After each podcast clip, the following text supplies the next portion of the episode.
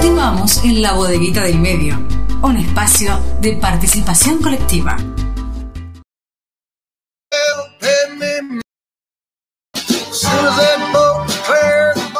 Continuamos en la bodeguita del medio hasta las 15 horas y le damos la bienvenida a nuestro periodista territorial, Daniel Berretoni, que como todos los sábados, aproximadamente 12 y 30, nos trae su informe. ¿Cómo te va, Daniel? Buen mediodía.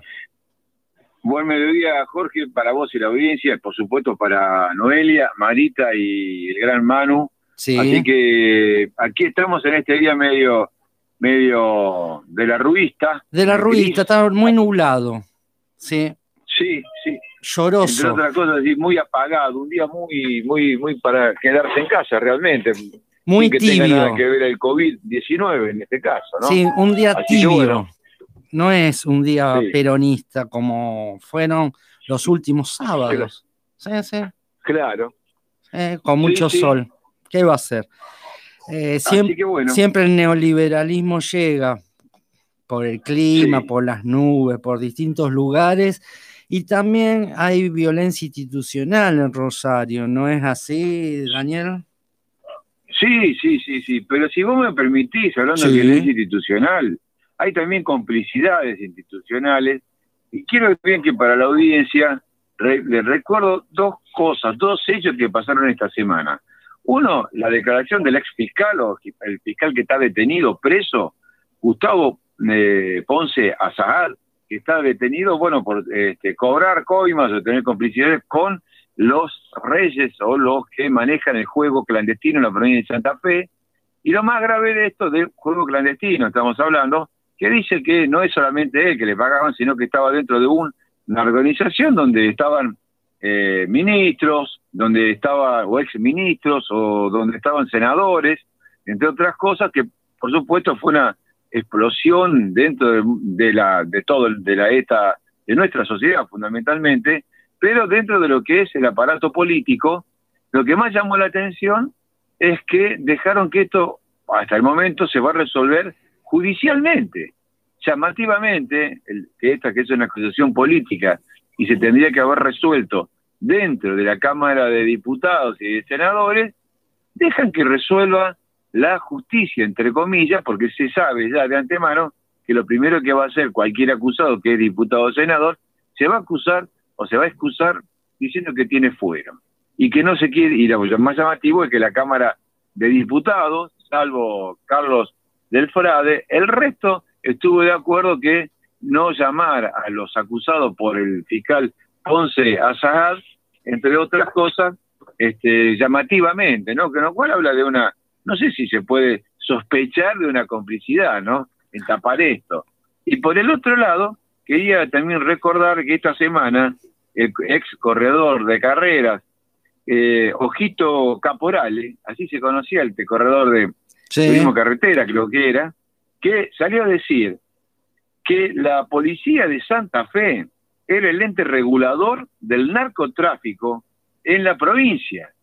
Sí, a veces lo repito, y repito para la audiencia que por ahí está haciendo otra cosa, un corredor de auto, Ojito Caporales, dijo en el Tribunal Oral Federal, aquí en la ciudad de Rosario, 3, en el número 3, que la policía de Santa Fe era el ente regulador del narcotráfico aquí en la provincia de Santa Fe.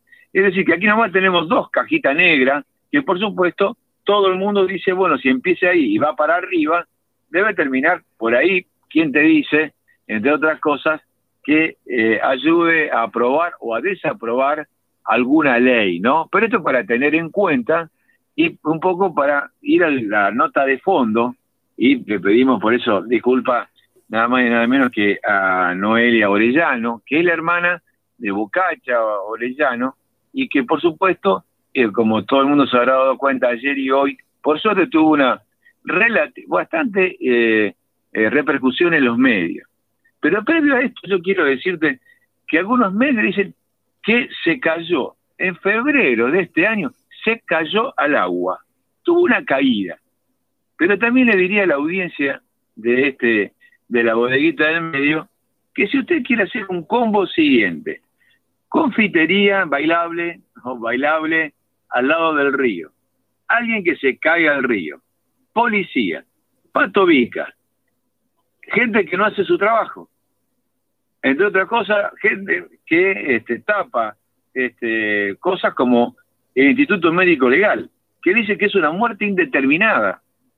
Pero por suerte aparece la perito de parte que dice, no, no, no es una muerte indeterminada, cae, o cuando lo tiran al río, cuando lo tiran al río, lo hace y ya está muerto porque no tiene agua en los pulmones, tiene marca de golpe, ¿no? Hablamos de impunidad una vez más aquí en la provincia de Santa Fe y en Rosario. Por eso hasta ayer viernes se imputaron a policías, patovicas y hasta el propio propietario, hasta el propietario de esta de esta confitería Ming. Por eso es que estamos ahora, le pedimos disculpas, ya no pudimos estar en este en, la, en, en el tribunal, pero bueno, estamos con Noelia. Noelia, gracias por atendernos una vez más. Hola, buenos días. Buenos días para ustedes y para toda la audiencia. Eh, sí, primero quiero mm, eh, bueno explicar bien qué fue lo que sucedió ayer, Sí. día de ayer. Eh, bueno, básicamente lo que sucedió está lejos de ser la justicia que estamos exigiendo desde el primer día, pero bien, sí bien es un gran paso para esta causa. ¿Por qué? Te lo explico. Ayer fueron imputados cuatro policías, los dos que prestaban adicionales esta noche, el comisario de la, de la comisaría segunda y la sumariante de esa comisaría. Fueron imputados los dos policías por falso testimonio y eh, falsedad ideológica e incumplimiento del deber. ¿Por qué decimos falsedad ideológica? Ellos desde el primer momento mienten. ¿Cómo mienten? Desvían la investigación. Tal es así que esa investigación se toma como un accidente en vez de como un homicidio.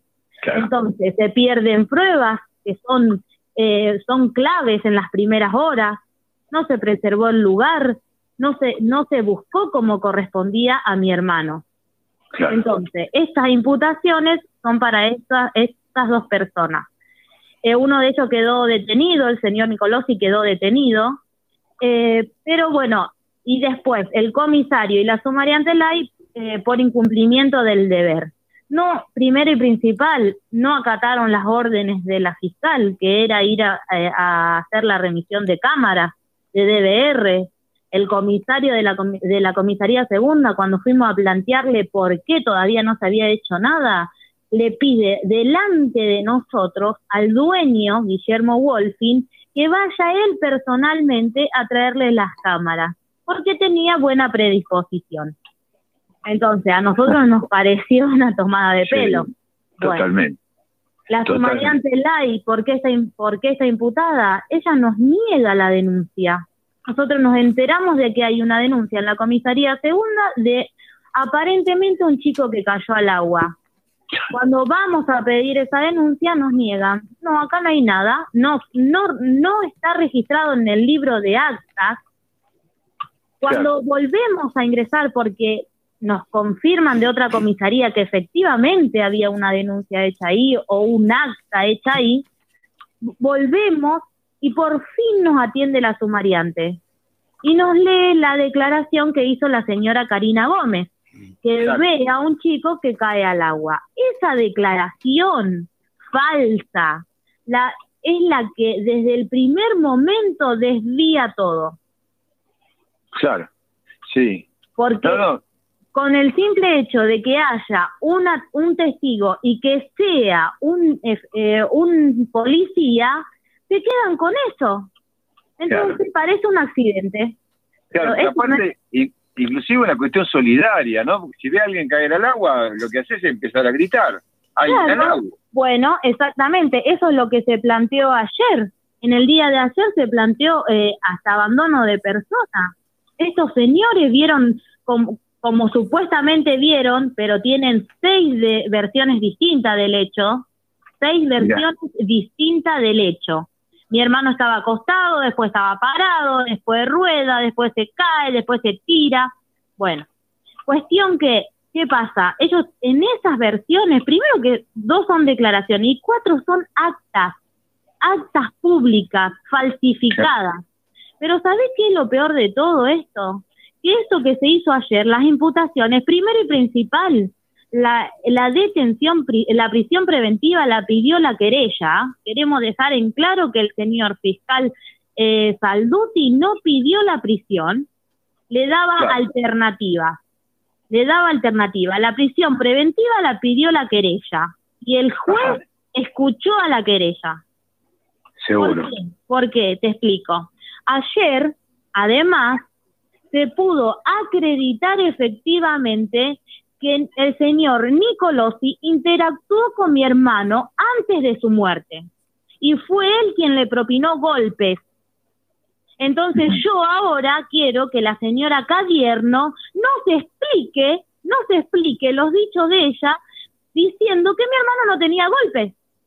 Claro, una vergüenza. Es una vergüenza el Instituto Médico Legal de Rosario. Es una vergüenza. No es la primera vez que sucede esto, recordamos nada más, de eh, manera antecedente, María de los Ángeles París, esta docente que era bibliotecaria, lo que pasó con Pichón, digamos, entre otras cosas, como para que esto no es una casualidad. No, no, esto, sabe que nos revela el entramado que hay, el entramado que ellos tejen entre la policía, fiscal, el Instituto Médico Legal. Acá no estamos hablando de un particular, estamos hablando del Instituto de Rosario. ¿Qué, qué, podemos esperar? Cuando en una autopsia te dice que, que, por ejemplo, María Ángeles Pari murió de muerte súbita y resulta que estaba, estaba toda golpeada. ¿Cómo puede haber un error tan abismal? Porque no es que, no, parece que, no, no, no, era muerte súbita, escuchame una cosa. Claro. Entonces es una vergüenza. Exacto. Y no se corrige, digamos, el tiempo pasa y no se corrige nada, cada vez peor, ¿no? Con más impunidad. Es que esto no se va a corregir hasta que no se cambie todo, porque acá está todo mal hecho, está todo podrido, están todos involucrados, entonces cuando si no se cambia todo, no se, puede, no se puede seguir. Si no empezamos desde arriba para abajo, no podemos. Quiero dejar, otra cosa que quiero dejar en claro, es que nosotros, como te lo dije al principio, es esto lo que sucedió ayer, si ve, viene un, alivio al corazón y un gran envión para seguir en esta lucha, porque vamos a seguir hasta el final, buscamos la imputación de todos, de los patovicas, del dueño del boliche Guillermo Wolfin y del señor Nicolosi y la señora Gómez tienen que estar imputados por homicidio. Por homicidio. A nosotros no nos cabe ninguna duda que ellos son los culpables de mi hermano. Y el que no tocó a mi hermano es cómplice por encubierto, porque acá todos saben qué pasó. Claro. Incluso hay audios en los que audios y mensajes de WhatsApp en los que ellos dicen, hay que ponerse de acuerdo para decir todo lo mismo, que nadie vio nada. ¿Te parece, ¿Te parece poco eso? No, no, es, es terrible, digamos, es terrible, porque aparte, eh, la otra cuestión que también queda, que dónde fue ese, ese hecho, ¿no es cierto? Porque mucha gente no vio nada, entre comillas, ¿no? Exactamente. Bueno, eso es lo que tratamos de determinar y lo que nosotros que también queremos dejar en claro que estos dos policías que ahora están imputados son los principales eh, autores de, de, hacer creer que todo esto pasó afuera del boliche, que, el boliche no tiene nada que ver, que esto pasó en, en un lugar público, en, en la calle, y no, no es así. Acá estaban los patovicas que interactuaron por último con mi hermano, y estaba el dueño del boliche que ese día, esa noche estaba ahí y él sabe todo. Él estaba en el boliche y eso también está acreditado. Claro. Le decimos a la audiencia, sí, sí, eh, discúlpame, le decimos a la audiencia de la bodeguita del medio, estamos escuchando a Noelia Orellano, que es hermana de Carlos Orellano, asesinado allá en febrero en el boliche Ming, ¿no? Porque por ahí, dicen algunos ahí, se, se cayó al río, que se tropezó y se cayó, alguien le empujó, Daniel. No, es cierto? Mi hermano, mi hermano no se cayó. Primero que no, no se cayó solo. Y segundo que no se ahogó. Él no tiene líquido en los pulmones y sabía nadar muy bien. Entonces, ¿qué pasó? ¿Qué pasó con Carlitos? él no se cayó solo, esto no fue un accidente, esto fue un homicidio. Claro. Noelia, nosotros te, agradecemos este tiempo, le decimos a la audiencia que Noelia, eh, vos no sos abogada, no sos fiscal, no sos... O sea, en este tiempo te tuviste que transformar en, alguien que tuvo que salir a buscar, igual que toda tu familia, a buscar pruebas, a que esto no se caiga. Fue una cosa, una experiencia terrible, ¿no? Una fortaleza también. Es que lamentablemente eh, voy, a, voy a decir una frase que la dice siempre mi tía, que eh, la gente no conoce los derechos que tiene. Y lamentablemente los conoce así, cuando te pasan estas cosas. ¿Sabes por qué? Porque vos tenés que hacer el trabajo que no hacen los fiscales, trabajar a la par de tu abogado, con tu familia, con lágrimas en los ojos y el corazón destrozado, ver los videos, buscar pruebas, escuchar audios comprometedores, cuando ellos lo tuvieron desde el primer momento. Lo que pasó ayer fue una vergüenza. Eso lo podrían haber hecho desde el primer momento. Nosotros lo venimos recalcando desde el primer momento eso. No es que son pruebas que surgieron ahora, declaraciones que surgieron ahora, no, las actas falsificadas están desde el primer momento, el incumplimiento, el abandono de persona fue desde el primer momento. Entonces, es una vergüenza que diez meses después vengan a hacer esto. Claro. Noelia, nosotros, no sé si Jorge, ¿querés hacer alguna pregunta? Sí, Daniel, eh, primero saludarla a Noelia. Eh, ¿Qué tal, Noelia? Buenas Hola, Buenas tardes. Buenos días, Jorge. Buenos días, buenas tardes. Lo mismo. Eh, para este. Lo que te quería preguntar, porque tenemos acá mensaje de los oyentes, algo interesante que nos indican que te preguntemos sobre eh, la denuncia eh, de Karina Gómez, que la policía imputada sí desapareció, una denuncia que había hecho Karina Gómez, que es una de las agentes imputadas. Sí, la denuncia que tenía la que que tenía la sumariante LAI de la señora Karina Gómez no está, no está ni la denuncia, ni tampoco está registrado en el libro de actas todo lo sucedido el día 24. Tanto la búsqueda de mi hermano, eh, las actas que presenta prefectura, en la comisaría segunda una vergüenza. En el libro de acta consta que el día 25 recién se empieza a hablar en el libro de lo que sucedió con mi hermano cuando nosotros el día 24 a la noche estuvimos ahí y no registraron nada, no había nada registrado, lo registraron el día 25 como para salvarse el pellejo, como quien dice. Y esto perjudica el fallo, esto perjudica el fallo al faltar las pruebas. Acá no, acá por eso están por tal motivo están implicados el, tanto el comisario como la sumariante. ¿Cómo no va a haber registro de lo que sucedió, de la búsqueda de personas? ¿Cómo no va a haber registro de, que nosotros fuimos a la comisaría a buscar? ¿Qué pasó? ¿Por qué? ¿Por qué escondieron todo eso? Porque evidentemente acá escondieron las cosas. Evidentemente acá querían tapar algo. ¿Qué es lo que querían tapar? Gracias, Noelia. Te agradecemos. no, sé si, se, si, si sabían de la la foto que nosotros encontramos donde el señor Nicolosi nos saca una foto a nosotros el día 25, que hasta el día de hoy no puede decir qué hacía en la comisaría segunda el día 25, él nos saca una foto a los familiares burlándose, riéndose, y él se justificaba diciendo que, que él estaba en un operativo. Y en el libro de acta no hay nada registrado. Entonces, ¿qué hacía el señor Nicolosi con el comisario y la sumariante Lai el día 25 en la comisaría segunda? Seguro. Noelia, realmente te felicitamos, pa, no sé si la palabra o el momento, digamos, realmente la fortaleza que ustedes tienen, vos y toda tu familia, y por supuesto todas aquellas organizaciones que están, no sé si están apoyando de alguna u otra forma. Así que nosotros también, humildemente desde aquí, desde la bodeguita en medio vamos a seguir este, difundiendo y llamándote, bueno, cuando puedas aquí para, para seguir compartiendo, para que este tema tampoco se caiga, ¿no? Así que bueno, un gran abrazo. Muchísimas gracias. Saludos, Noelia. No, la fortaleza nos da Carlitos. Carlitos está siempre con nosotros y llevamos su sonrisa como estándar. Un abrazo. Y bueno, continúe. Y así que desde aquí mandamos también un gran abrazo y deseamos buena semana para toda la gente de la bodeguita del medio y fundamentalmente la audiencia. Gran abrazo. Un gran abrazo, Daniel, y buen fin de semana. Pasó por la bodeguita del medio Daniel Berretoni con su informe eh, semanal. Eh, en este caso, el, eh, trató este asesinato la justicia todavía no dijo asesinato, pero todas las pistas dan hacia eso, de Carlos eh, Bocacha Orellano en la fluvial, en el boliche, como Ming. ahí está, Ming.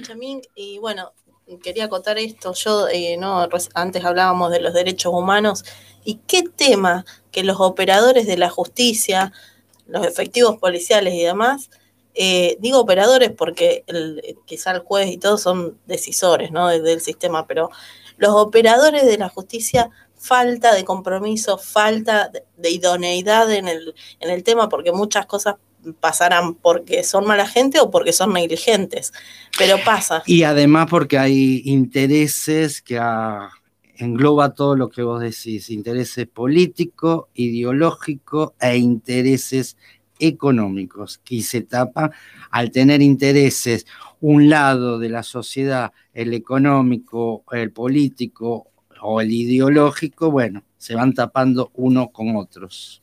Y eh, queda demostrado que poco importa el otro, ¿no? Así es. Eh, vamos ahora a escuchar Guasones.